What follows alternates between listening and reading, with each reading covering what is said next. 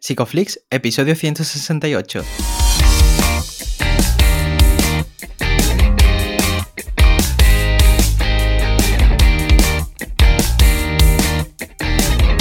Bienvenidos a Psicoflix, un espacio de psicólogos para psicólogos, un podcast donde todos buscamos ser cada vez mejores profesionales de la psicología. Aquí hablamos de todas las estrategias, técnicas y noticias de la psicología contemporánea, pero siempre con la evidencia científica que nos gusta defender. Hoy estamos grabando el episodio del 30 de junio y estamos emitiendo nuestro episodio número 168, en el que vamos a hablar de la psicoterapia analítico-funcional en el trastorno mental grave. Pero antes, recordaros que en psicoflix.com podéis registraros y acceder a todo el contenido exclusivo para suscriptores. Bueno, bienvenidos al, al curso, iba a decir, bienvenidos al podcast, muchas gracias por estar aquí con nosotros.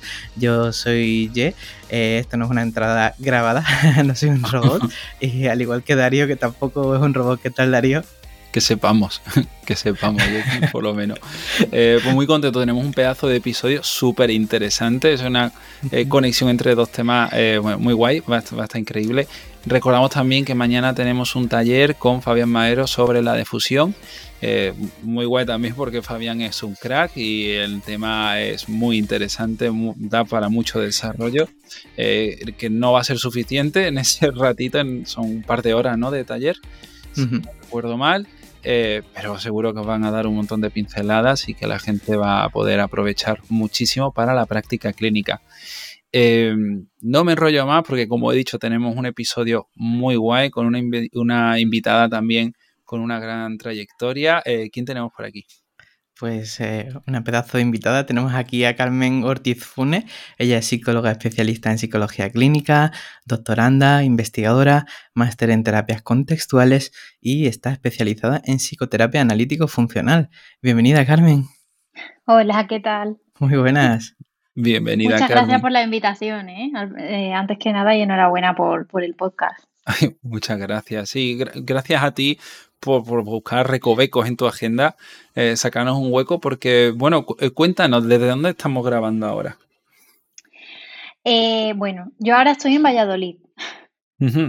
Y cuéntanos, para la gente que, que, no te conozca, no sepan un poco lo que haces, ella siempre hace una muy buena entrada, pero ¿cómo es tu día a día? ¿Qué te estás dedicando ahora? pues ahora yo trabajo en un centro de rehabilitación psicosocial aquí en, Valladolid, que bueno, se suele conocer como CRPS por las siglas, em, que es un centro donde se hace, eh, valga la redundancia, rehabilitación psicosocial con pacientes con trastorno mental grave. Es un centro extrahospitalario que se encuentra en la comunidad, por así decirlo. Genial, porque además, bueno, este tema nos interesa mucho y vamos ahora a hablar en profundidad de ello, pero a mí también me gustaría saber en qué momento eh, llega FAB en tu vida.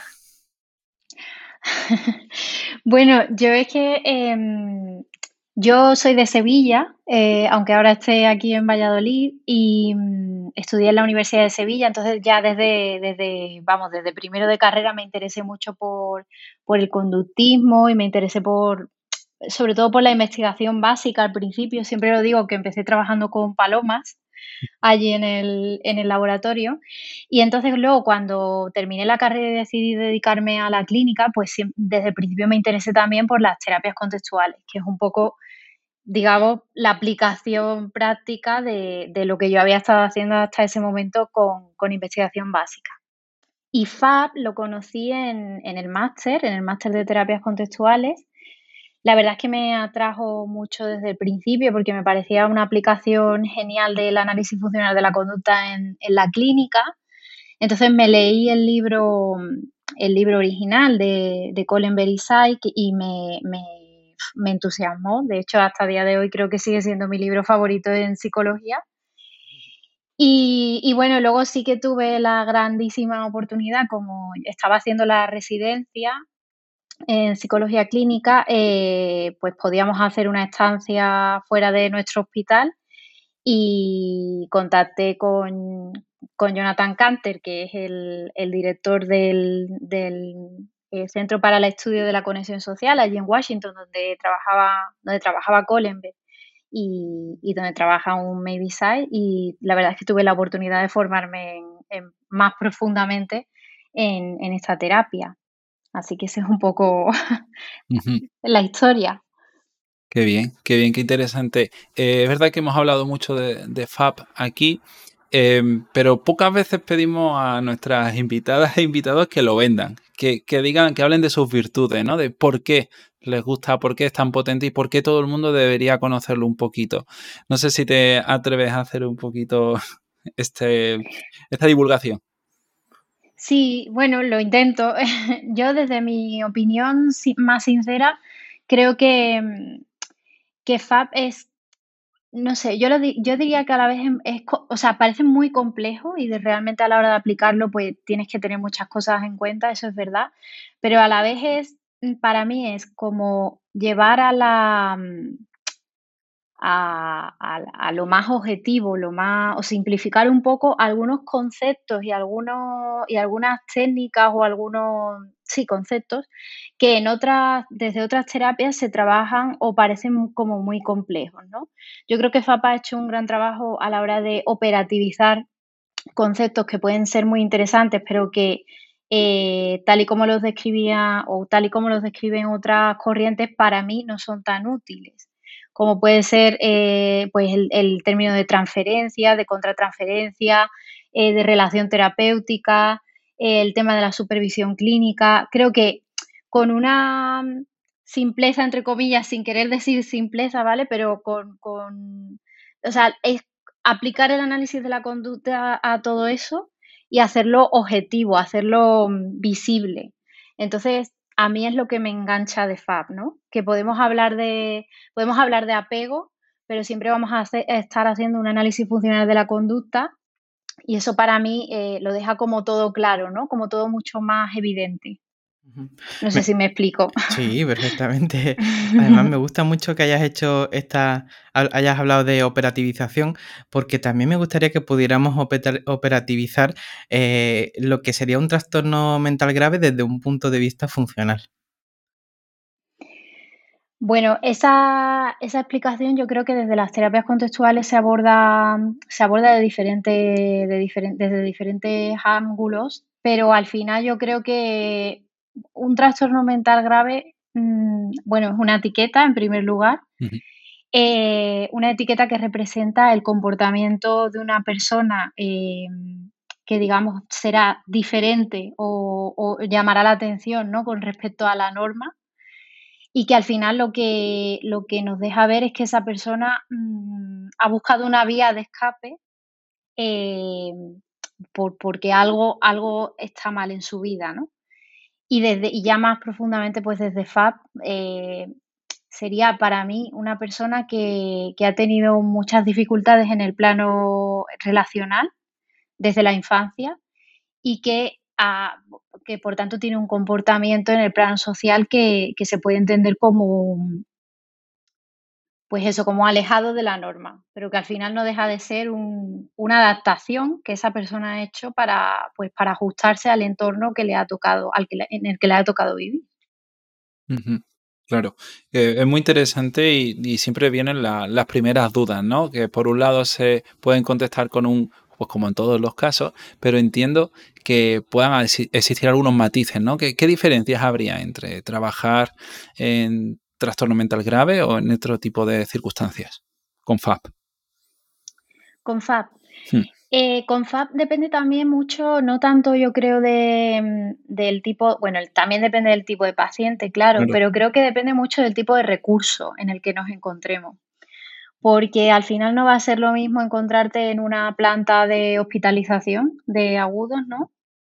También porque los pacientes, las personas que, van a estar allí van a estar en un punto como muy diferente a encontrarte en un recurso de consultas externas o encontrarte donde me encuentro yo ahora, ¿no? Que, es un recurso que me gusta mucho porque es un, al ser un centro, es similar a un hospital de día, aunque no es un hospital de día. Eh, entonces es un centro donde vamos a estar con los, con los pacientes eh, todos los días en un montón de situaciones diferentes Em, vamos a interactuar muchos compañeros con ellos, les vamos a ver interactuando a su vez a ellos con, compañeros, con familiares incluso. Entonces, para mí eso, desde la lógica de FAB y desde lo que es FAB, eh, es una oportunidad eh, maravillosa porque vamos a poder realmente recoger ejemplos de comportamientos eh, de CCR1 y de CCR2 ¿no? y vamos a poder evocarlos en un montón de, situaciones diferentes, estando en un mismo recurso. y además las personas que están allí, bueno, pues ya están en un punto diferente, no están en mitad de un brote agudo, por así decirlo, ¿no? Que estos pacientes sobre todo tienden a estar más aislados, más ausentes, es más difícil establecer eh, el contacto, incluso tener una conversación. Eh, cuando llegan a estos recursos ya están más estabilizados. Eh, entonces es también más fácil abordarles y, hacer ciertas cosas con ellos, ¿no? Claro, eh, me gusta que comentes esto porque en muchas ocasiones en contextos asistenciales de salud mental, pues las personas que llegan pues pueden haber mm, pasado pues por relaciones terapéuticas que, resultan aversivas para, ellos, ¿no?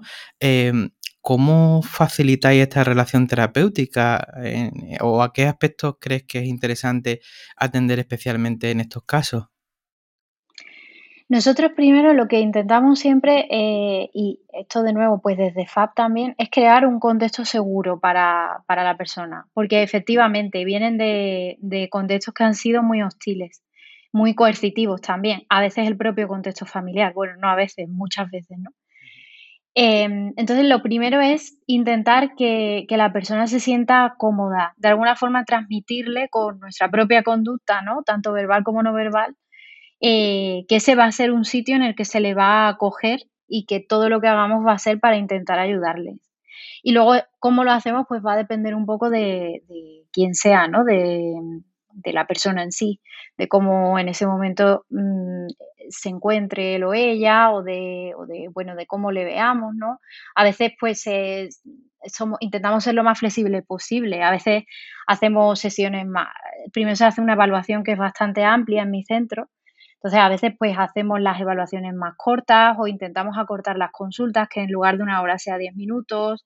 A veces incluso antes de terminar la evaluación, pues les pedimos que vengan al centro, que lo vean, que conozcan a, a otras personas que están, que están allí.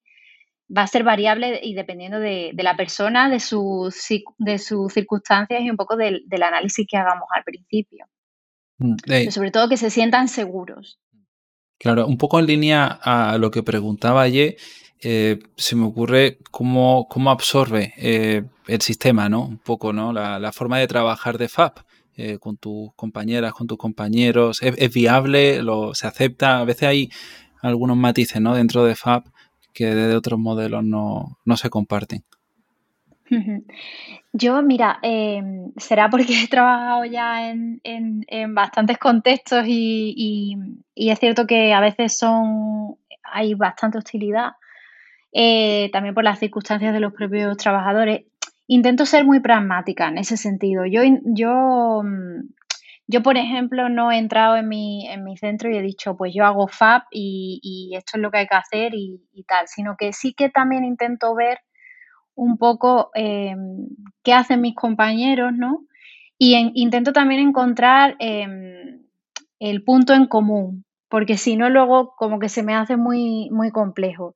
Yo en mi centro la verdad es que no tengo grandes dificultades ahora mismo. Eh, creo que todos mis compañeros, aunque no se llamen conductistas o que no digan que hagan FAP, creo que hacemos cosas muy similares. Creo que se trabaja mucho eh, desde una perspectiva eh, conductual, aplicando contingencias al comportamiento de, de las personas que allí hay y, con bastante sentido común. Entonces, la verdad es que ahora mismo me siento muy cómoda y muy a gusto, pero otras veces lo que hago es un poco intentar, pues lo que decimos a veces, ¿no? De, bueno, de puertas para adentro con esta persona, yo qué quiero hacer y cómo quiero intentar que, lo que yo haga tenga un impacto en, su vida diferente al que pueden tener otros profesionales. Pero a veces yo creo que sí, a veces incluso me, me he llegado a adaptar, ¿no? Y te planteas, bueno, si todo el mundo en un, en un recurso está haciendo algo en una dirección y de repente yo voy en una dirección totalmente opuesta, ¿esto va a ser beneficioso para, esta persona o, no, no? ¿O voy a acabar siendo yo iatrogénica? ¿Qué mm. puedo hacer para adaptarme yo también y para que realmente lo que yo haga sea beneficioso para, para él o ella? Claro.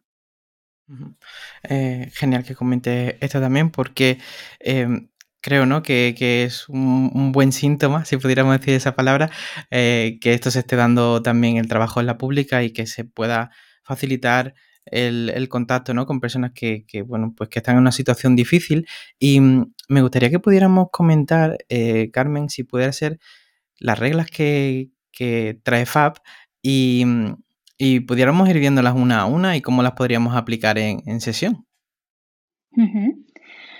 Vale, eh, bueno, pues voy pasando una por una y os cuento un poco, si queréis, cómo... A ver, esto, las reglas de FAB eh, sí que intentamos siempre transmitir que no son cosas estancas, que no es a lo mejor, no es un proceso lineal tampoco, sino que al final, aunque se presente así de forma didáctica, pues en la, práctica lo, hacemos un poco todo a la vez. Luego intentamos poner orden en, yo intento siempre tomarme unos minutos para poner orden en mi cabeza. Pero bueno, la primera regla que sería observar CCRs, em, eh, yo creo que esto se, tiene que hacer en todo momento. O sea, em, en el centro en el que yo trabajo, en este caso, pues, pues hacemos entrevistas de evaluación, hacemos sesiones individuales, hacemos muchas sesiones grupales y luego se hacen también muchas actividades de ocio y, bueno, otro tipo de talleres, manualidades, etcétera, ¿no? Entonces yo creo que el hecho de observar hay que hacerlo en todo momento. O sea, desde que la persona llega y llama y entra por la puerta, ¿no? Eh, y, se va a exponer a un contexto determinado y va a responder de una determinada forma, allá tenemos que empezar a, observar. Y luego sí que creo que es muy importante también con esa primera regla, es en poner eh, lo que observemos en el, digamos, relacionarlo con la historia de esa persona. O sea, va a ser muy importante también que conozcamos su historia, de dónde viene, eh, cómo son las dinámicas en su familia, em, en, qué, en qué lugar vive ahora mismo, con quién convive y cómo es su relación. Porque ahí es donde vamos a poder establecer una equivalencia ¿no? entre los comportamientos que ocurren en sesión o delante de nosotros y lo que ocurre fuera. Si no, las, las observaciones que hagamos pues se van a quedar un poco cojas, en mi opinión. Em, luego la regla 2, eh, pues también lo mismo, a veces es que sería evocar, ¿vale? Evocar em, conductas clínicamente relevantes. Yo siempre prefiero intentar evocar conductas clínicamente relevantes que sean favorables, que fomenten el cambio en la persona. No siempre y no con todo el mundo hago lo de, bueno, pues para, sabéis que para observar eh, a veces tenemos que intentar evocar comportamientos, ver si, eh, intentar evocar comportamientos, digamos, disfuncionales, entre comillas, lo de disfuncionales, ¿vale? Eh, CCR1, por así decirlo, conductas que habría que reducir. Yo intento siempre intentar aprovechar las situaciones naturales en las que éstas se van a dar y no para no crear un contexto de que pueda resultar castigador, ¿no? Sobre todo al principio. El tema de vocal, yo creo que en un centro como el mío es genial porque es eso, hay muchísimas oportunidades en las que tú vas a poder observar comportamientos eh, y vas a poder evocar nuevos comportamientos de forma muy natural. Pues como digo, mm, van a estar en un grupo con otros compañeros eh, y entonces de repente un compañero va a, hacer, va a hacer un comentario o va a contar algo de su vida y vamos a tener y vamos a ver cómo esa persona reacciona. Entonces, a raíz de ahí vamos a saber en qué contextos o en qué situaciones tenemos que ponerles para que, ay, mira, pues aquí hemos visto un cambio o una evolución favorable. ¿Qué podemos hacer en otro taller para que eso se repita y, y poder luego reforzarlo? O si estamos en un taller de manualidades, pues vamos a ver mm, eh, cómo se comporta con la monitora y, y, qué comportamientos diferentes se van a evocar en ese contexto, que no es un contexto de terapia, sino que es un contexto de hacer otra cosa. O en una salida de ocio, ¿no? Creo que es maravilloso, en ese, por eso me, me gusta tanto, claro, porque se van a dar un montón de, de situaciones. Mm. Claro, ahí, eh, te, iba, a decir, Carmen, que hace un tiempo, ¿no? Yo creo que por lo menos, no, sé, creo que todavía no estábamos en este año, hablábamos con Rafael Ferro eh, precisamente sobre, sobre FAB y, nos contaba que observar era la mayor de las herramientas que incluso a veces no hacía falta ni, ni evocar, ¿no? Y que eso era a veces un, un error que, que cometíamos al iniciar FAB. Y claro, con todo lo que, llevas a tus espaldas, estoy seguro de que habrás aprendido un, montón de cosas sobre precisamente esto de observar CCR1, ¿no? Conducta, o en general conductas clínicamente relevantes, sean tipo 1, tipo 2 tipo 3. Em, ¿Qué errores crees que, has podido cometer o pueden cometer la mayoría de las personas a la hora de observar eh, eh, conductas clínicamente relevantes? Bueno, a la hora de observar, yo creo que los errores más habituales y que yo también he cometido y seguiré eh, cometiendo, eh, pues confundir la función de esa conducta, sobre todo cuando son comportamientos que a ti, por tu historia, ¿no? O a mí, por mi historia, mm, no me parecen adecuados. Pues imaginar que a mí un paciente me confronta, ¿no? O me dice, pues no lo sé, pues sí, me confronta, o me dice que estoy haciendo algo mal claro, eh, yo me voy a sentir mal y entonces a lo mejor puedo, puedo pensar que la función de ese comportamiento, o sea, que ese comportamiento no es adaptativo. Sin embargo, a lo mejor por la función que cumple en la vida de esa persona, eso puede ser una CCR2, ¿no? Entonces ahí yo creo que confundir, em, confundir la función, confundir, en este caso, si es una CCR1 o es una CCR2 y no mm. tener en cuenta eh, la historia del paciente y, o no haber hecho un buen análisis del caso es de los errores más, habituales, claro, y no responder bien a eso, porque es muy difícil a veces, cuando tú te has sentido herido, te has sentido atacado, eh, reforzar ese comportamiento que tú acabas de ver, eh, mm. porque lo que nos sale a veces es otra cosa. Entonces yo creo que ese es el error más, más común, ¿no? Mm. Uy, eh, eh, ¿podríamos explicar brevemente lo que son las CCR 1, 2 y 3? Porque estamos hablando de ello y creo que... Sí, igual lo, he dado por sabido y no debería. Sí, nosotros igual, fallo mío también. Vale, pues lo explico, ¿no? Mm. Brevemente. Sí. Vale. Bueno, las conductas clínicamente relevantes tipo 1 serían comportamientos de, la persona, del paciente, que, tendríamos que intentar que disminuyeran su frecuencia o que desaparecieran porque eh, tienen una están cumpliendo una, una función, bueno, función negativa, no sé si decirlo así, en la vida de la persona, ¿no? Están haciendo que, que, tenga más problemas en su vida, que su comportamiento no se adapte, eh, no sea adaptativo, no, en este caso de trastorno mental grave, pues que no se pueda relacionar bien con otras personas, que le genere problemas, ¿no? Eh, pues, por poner un ejemplo, pues si tenemos a una persona muy inhibida, muy tímida en consulta, pues una CCR1 sería que no mantuviese el contacto visual, que no nos respondiese cuando le hacemos preguntas, ¿vale?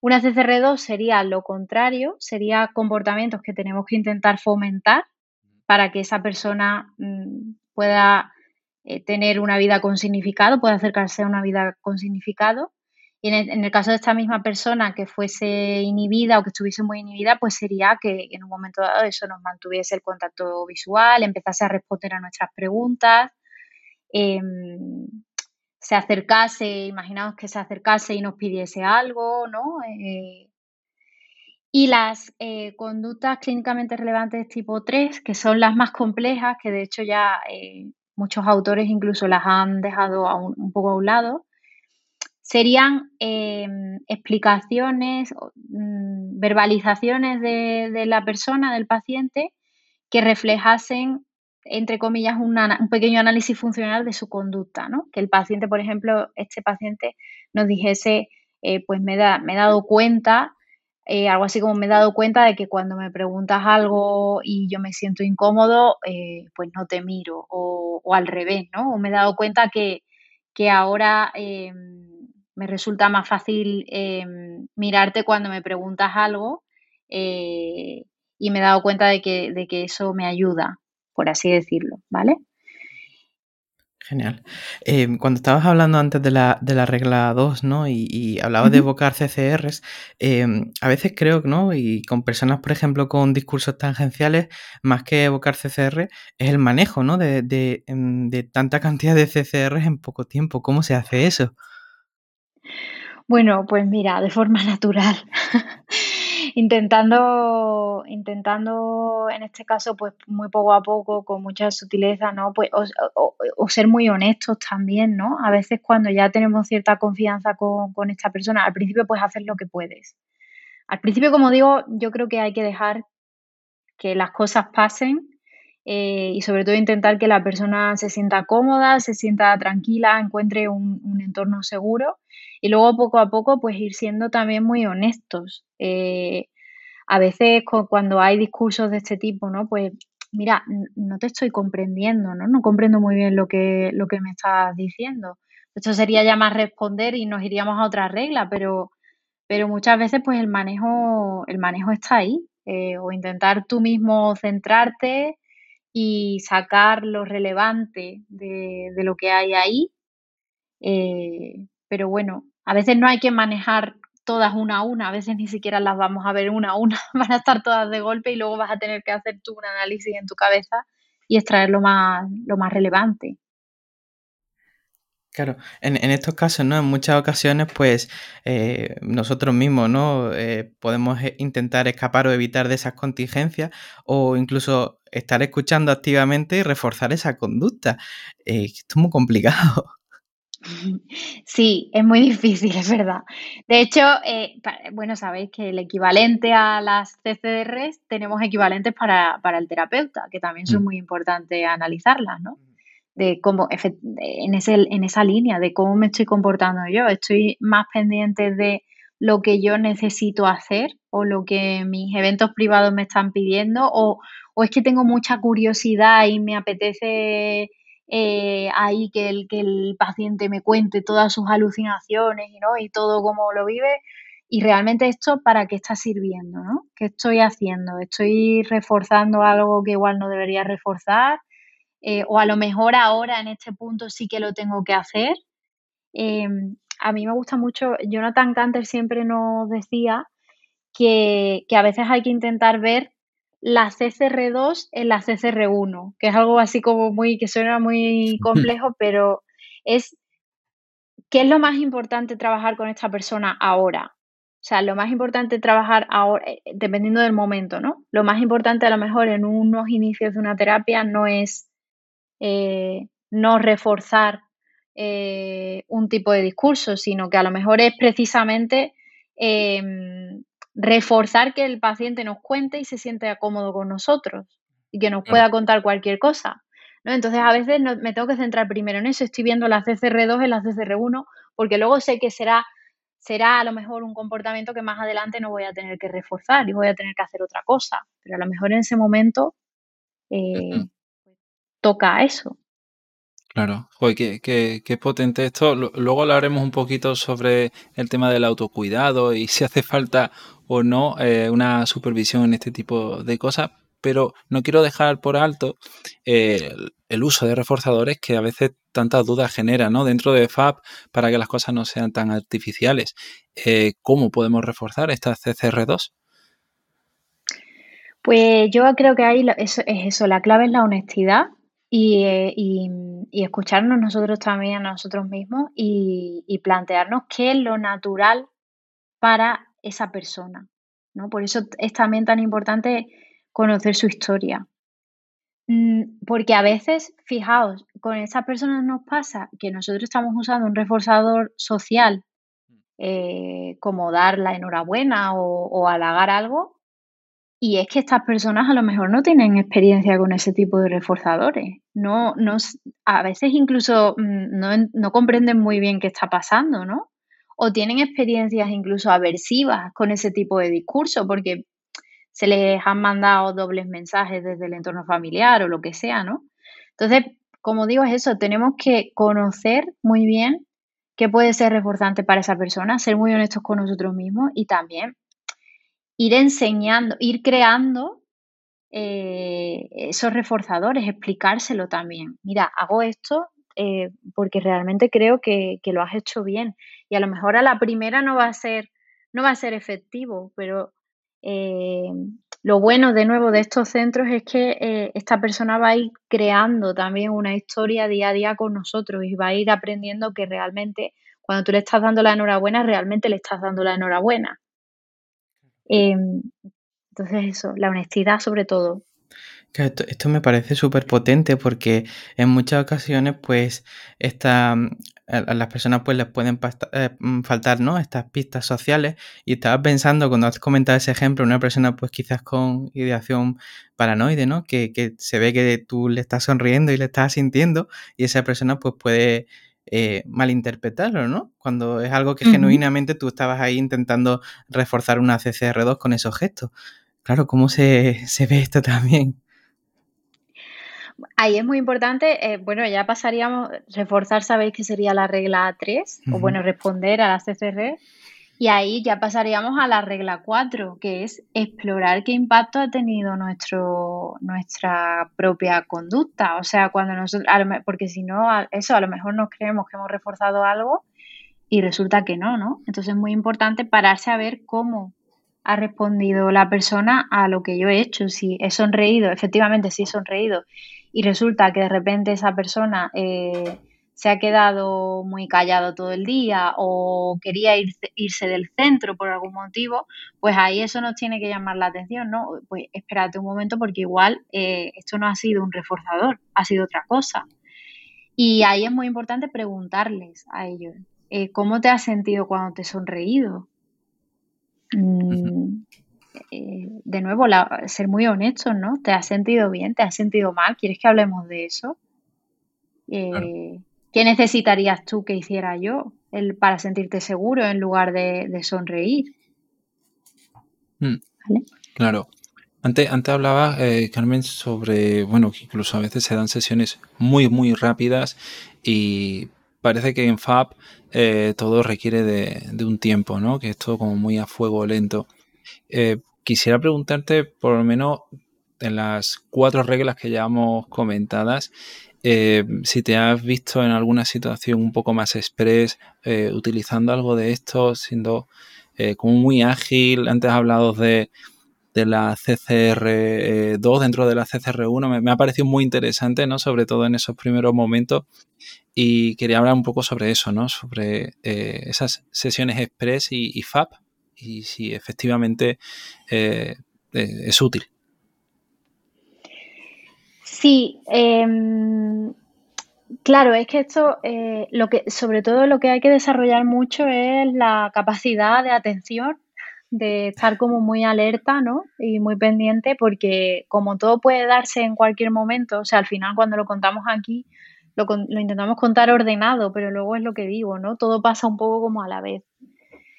Yo lo que mi truco es intentar aprovechar cualquier cosa. Eh, desde no solo las sesiones, mm. sino yo, por ejemplo, estoy ya de hablando de un recurso diferente, ¿no? De consultas externas, porque como digo, ahora tengo la suerte de ver a las personas todos los días, de poder llamarles, de poder tener un contacto como muy continuado. Entonces, igual no, no, siento esa premura de ir rápido. Eh, pero yo, por ejemplo, en consultas externas siempre doy mi correo electrónico, siempre. Em, ¿Por qué? Porque al final las personas te escriben y en un correo electrónico tú también puedes ver muchas cosas que luego puedes usar, que puedes responder en el momento. Entonces, como digo, es aprovechar eh, mm, cada pequeña situación que, vayas a tener, más allá de la consulta o del encuentro terapéutico, para poder sacarle eh, el máximo partido. Porque a veces es verdad que claro, si queremos ser tan naturales, tan, tan, dejar que las cosas fluyan, ¿no? Que es lo mejor, pues a veces es cierto que en el sistema público eh, nos cuesta bastante llegar a ciertos sitios. Entonces aprovechar todo, todo lo que podamos. Claro, eh, imagino que en este contacto ¿no? asistencial que tenéis, pues aquí las familias tendrán también un papel relevante, ¿no? Porque por ejemplo, ¿no? Eh, las familias con alta emoción expresada, ¿no? Eh, pueden estar castigando, pues, acercamientos de la persona hacia conductas clínicamente relevantes, dos, ¿no? Tipo 2. Eh, ¿Cómo hace este, esta generalización desde el contexto terapéutico a un contexto familiar de la mejoría? Pues se trabaja de forma paralela con las familias. Aparte de reunirnos con ellos, ¿no? Y explicarles lo que estamos haciendo, también ofrecerles un apoyo, como si, bueno, pues como, y, analizar un poco sus historias, eh, al igual que hacemos con los pacientes, también hacemos grupos con, las familias, ¿no? Porque efectivamente, o sea, se observa, se observa eso, que luego eh, muchas de las cosas que nosotros reforzamos eh, se castigan en el entorno. Y yo lo que intento es de una forma mm, de una forma muy lo más didáctica posible y, también intentando validarles a ellos, ¿no? Porque a veces es cierto que están también en situaciones muy complejas. Eh, explicarles las leyes de la conducta de una forma, pues, de una forma muy básica, ¿no? A veces eh, intento centrarme en, es muy importante el tema de a veces tenemos que mm, halagar cambios o cosas que para nosotros pueden parecer insignificantes. Esto lo trabajo mucho con, las familias, porque son muy exigentes y, en esta, dentro de esta emocionalidad expresada estar, pues hacer un mundo de todo, ¿no? Eh, y, ser eso también muy exigentes. Entonces, a ver, mm, si ha recogido un plato, pues eso ya no lo hacía ayer, ¿no? Entonces eso ya es un avance. Eh, igual no es suficiente, igual para ti no es nada, pero tenemos que aprender a, halagar esto. Y esto es lo que intentamos trabajar, pero ya a mí me cuesta mucho trabajar con la familia, yo lo tengo que reconocer. Ahí está una de mis barreras, porque mm, sí que es cierto que, aunque les intento comprender y, ellos también están en situaciones muy difíciles y tienen, vienen con historias en las espaldas también difíciles, a mí me da siempre la sensación ¿no? de, que, de que al final la persona más vulnerable, que en este caso son los pacientes, son los que pagan un poco todo a una, el coste de toda una dinámica familiar disfuncional. Entonces, claro, yo como con la primera persona con la que me voy a vincular y principalmente es con el paciente, luego es cierto que me cuesta ahí, tengo muchas barreras a la hora de trabajar con las familias, es bastante complicado para mí. Mm, claro. y más con FAP, cuando se tienen en cuenta tantas cosas. Nos queda la última regla, la regla 5, eh, y me interesa mucho eh, este punto, eh, sobre todo en cuanto a, por ejemplo, la invalidación que se puede experimentar cuando a veces se expresa un análisis funcional, porque a veces se da, ¿no? Es inevitable. ¿cómo, lo tienes en cuenta en, este tipo de circunstancias? ¿Te refieres a cuando el paciente lo verbaliza o cuando lo... Vale. Eh, bueno, es cierto que de nuevo, ¿no? En estos, e, en, estos casos, como nosotros también hacemos un acompañamiento muy exhaustivo eh, con respecto a lo que es la vida fuera, al ir introduciéndole nuevos recursos, a veces incluso en, pisos supervisados, etcétera, sí que intento, sí, bueno, yo sí que intento em, explorar eso, ¿no? ¿Qué está pasando ahí? Si, si realmente los intentos de generalización por parte de la persona, de llevar lo, aprendido nuevo y de, las nuevas verbalizaciones afuera, está teniendo un impacto u otro. Yo aquí lo que intento es trabajarlo mucho con, la persona, con ellos, ¿no? De transmitirles, de intentar aquí que hagan un análisis un poquito, un poquito más profundo en cuanto a valores, ¿no? Y a que se centren en bueno, ¿qué es lo que, en quién quieres ser tú más allá de lo que recibas de otros, ¿no? Porque al final ellos muchas veces se atascan en, eh, en, que eh, eso, por ejemplo, las familias no llegan a, a, saber comprenderles nunca o no llegan a ser reforzantes nunca o no llegan a ser eh, adecuadas, ¿no? Entonces, a veces se atascan mucho ahí y la generalización se hace muy difícil. Entonces sí que intento darles como poder a ellos, ¿no? A que realmente qué es lo que quieres tú, cómo te valoras tú mismo, qué impacto han tenido los cambios para ti, más allá de lo que puedan pensar eh, tu madre o, tu psiquiatra o quien sea, ¿no? Y es un poco lo que intentamos, pero sí que es cierto que esta parte es bastante compleja, porque son, son casos que van a seguir van a seguir a veces eh, eh, pues muy enganchados a ciertos recursos, ¿no? al, ámbito de la psiquiatría, la medicación, eh, se les van a seguir mandando ciertos mensajes desde tanto desde el entorno familiar como desde, desde los servicios de salud. Entonces es complejo. Claro, en muchas ocasiones esto puede generar pues frustración en el terapeuta, ¿no? Por, por, la impaciencia, ¿no? De no ver resultados eh, rápidamente. ¿Y cómo es este entrenamiento en discriminación de los propios eventos privados de, de nosotros como terapeutas? ¿Cómo lo has vivido tú y cómo se suele hacer? Eh, bueno, eso yo creo que, es ir cogiendo práctica con el tiempo y sobre todo ser muy honestos con uno con ser honestos con, nosotros mismos. Mm, yo he llegado a hacer bastantes análisis funcionales de mí misma, sobre todo, eh, sobre todo mm, lo intento cuando hay un caso así o bien que se me atasca o bien que es un caso muy interesante. O sea, siempre aprovecho, pues yo qué sé, lo típico, ¿no? De que vas a hacer un póster para un congreso o vas a escribir algo eh, y vas a reflexionar sobre un caso.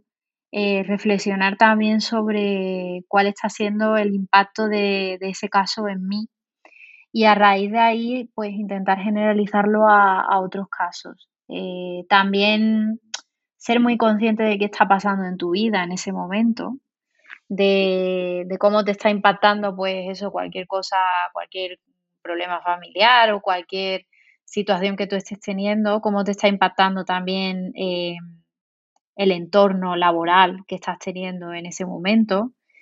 Y, y, sobre todo eso, verlo con honestidad, con no, no intentar no intentar ser perfectos ¿no? o creernos perfectos, sino, sino aceptar que, nosotros también estamos pasando por cosas y, que a veces la persona que tenemos delante pues nos puede recordar cosas, nos puede recordar acontecimientos, nos puede, puede sacar mm, esa parte de nosotros que, no, que menos nos gusta y, y yo creo que lo principal es aceptarlo. Claro. Bueno, Carmen, hablando de las cosas que, no nos gustan, ¿qué, fallos crees que tiene FAP en cuanto al TMG o a qué cosas crees que no llega? A ver, es que claro, FAP es cierto que, mm, que no... Mm, a ver cómo lo digo.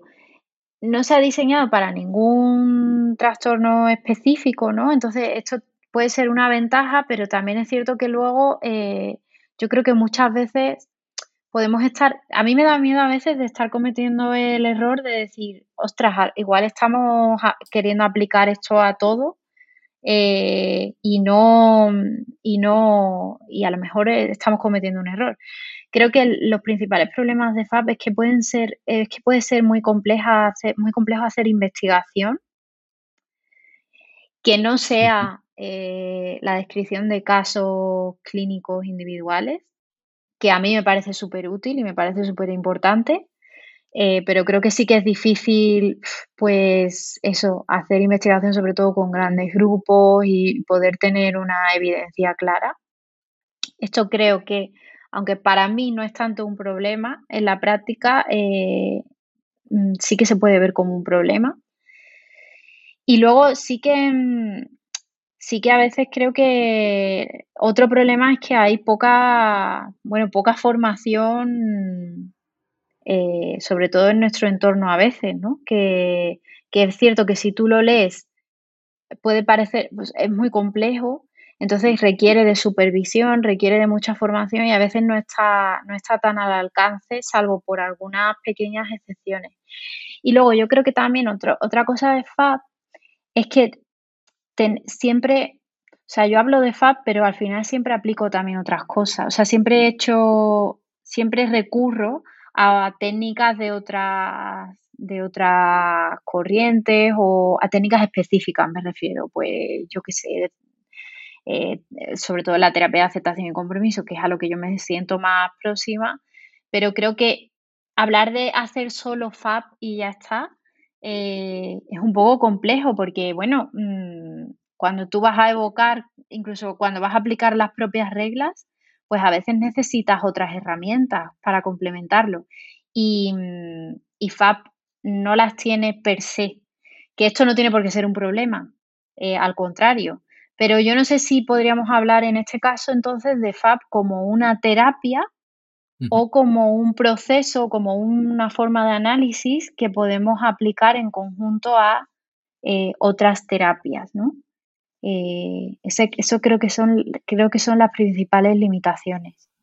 Qué bueno, Carmen, porque en unos 45 minutos has dado unas pinceladas increíbles de, cómo podríamos trabajar de, con FAP en, trastorno mental grave. Y mm, me gustaría que para finalizar, pues si eh, alguien quisiera empezar a, a trabajar con FAP, ¿qué le recomendarías tú desde tu experiencia? Yo, sobre todo, el primer paso creo que es leerse el libro de, de, Colin Berisai, el, primero, el original de, eh, de Fab, porque que además ahora creo que lo han, eh, creo que en Sara lo han, lo han reeditado aquí en español, además. Eh, creo que es un libro maravilloso, que de verdad que no, que no tiene desperdicio. Creo que recoge muchísimas cosas muy importantes en la psicoterapia y, a mí por lo menos me, encantó. Y luego, bueno, pues de una vez leerse el libro, pues ir buscando formación en la medida de lo posible y sobre todo buscar supervisión. Eh, alguien que, supervise desde, desde FAP o desde otro modelo, no, no, pero que, que, que esta persona aprenda a, mirarse a sí misma haciendo terapia, no solo a mirar al paciente, sino, sino a mirar ambos lados y a, y a colocarse, aprender a colocarse en una posición de igualdad. Creo que esto es muy importante. genial mensaje final para el episodio. Y bueno, si alguien se ha quedado con alguna duda y te quiere consultar algo sobre el tema, ¿dónde te pueden encontrar, Carmen? Pues a ver, es verdad que últimamente estoy un poco desconectada de Twitter, pero bueno, por ahí me pueden escribir que aunque sea, aunque no escriba mucho, lo suelo, lo suelo mirar, que mi Twitter es arroba ortizfune, que son mis apellidos. Y, y, bueno, mm, desde ahí yo creo que por mensaje privado o lo que sea, si ya tienen dudas más específicas, pues les puedo dar mi correo electrónico y cualquier cosa que necesiten. Muy bien. Pues Carmen, muchas gracias por, por este rato. Nada, vosotros de verdad, se me ha pasado súper, es verdad que se me ha pasado súper rápido. Nos alegramos mucho y, muchas gracias por, este rato.